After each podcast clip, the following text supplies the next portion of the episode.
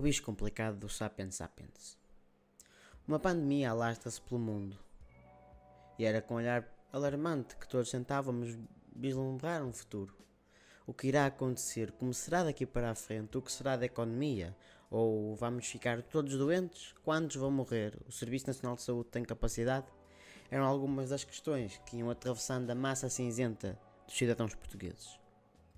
Todos os dias surgia uma nova frase de esperança que rapidamente se tornava viral, como foi o caso da expressão proferida por Rodrigo Guedes e Carvalho: Estamos todos no mesmo barco.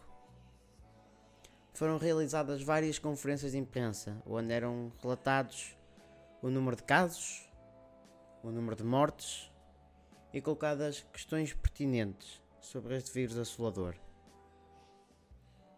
Através das mesmas, criou-se uma tensão na Europa.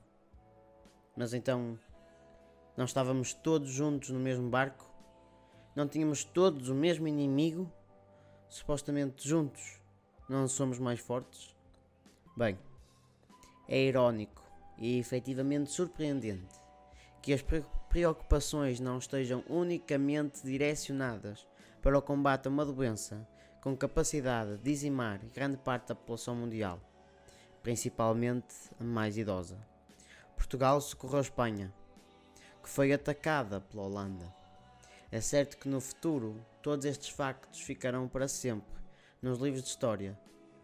O que pensarão as próximas gerações destas ações tomadas por seres que se titulam de inteligentes? Poema O mundo está doente. A realidade como a conhecemos alterada. A Europa parece divergente perante uma economia encarcerada.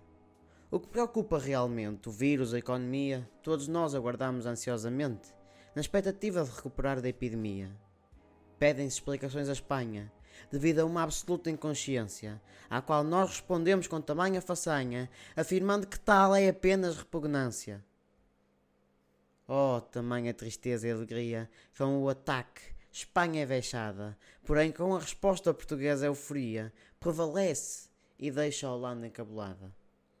A pandemia chegou a Portugal e os líderes têm tomado medidas que prezam o isolamento social, estando as atividades suspendidas. Já não existe o luxo de nos despedirmos daqueles que gostamos.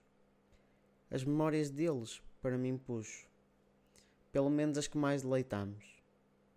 Já Fernando Pessoa dizia: Não sei a hora, mas sei que há hora, e quando ela chegar será nossa a coroa que desde tempos de outrora jazia.